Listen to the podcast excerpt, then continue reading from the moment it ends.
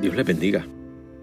Hechos capítulo 6, versículos 9 y 10 dice, Entonces se levantaron unos de la sinagoga llamada de los libertos, y de los de Sirene, de Alejandría, de Cilicia y de Asia, disputando con Esteban, pero no podían resistir a la sabiduría y al espíritu con que hablaba.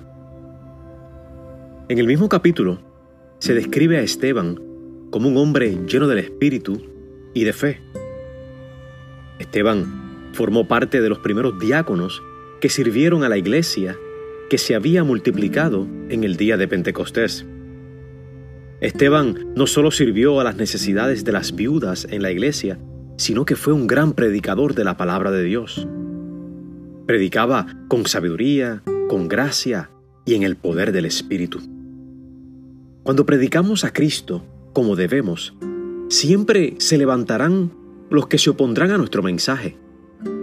Hoy en día, hay muchos que no soportan el mensaje de arrepentimiento para con Dios a través de la fe en Cristo. Y es por eso que muchos en la iglesia han cambiado el mensaje. El Evangelio de Jesucristo exalta la verdad y señala la mentira, entre otras cosas. El Evangelio predicado de la forma correcta tiene que ser entendido como el único camino a la salvación. Esto para muchos no es aceptable.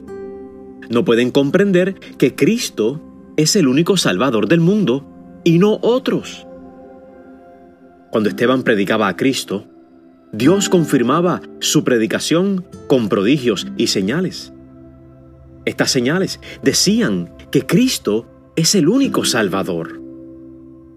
Hoy en día necesitamos predicar con la sabiduría y unción con que lo hacía Esteban. Aunque nos encontremos con obstáculos, aunque nos encontremos con los que contradicen, sabemos, por causa de lo que hemos leído, que no podrán resistir con el espíritu con que hablemos, testifiquemos y prediquemos. No vamos a cambiar el mensaje verdadero del Evangelio. No vamos a intimidarnos por los que contradicen. No echaremos hacia atrás, no callaremos, sino que hablaremos en el poder del Espíritu. Esforcémonos por compartir este Evangelio que trae salvación. Dios se encargará de confirmar la palabra que prediquemos.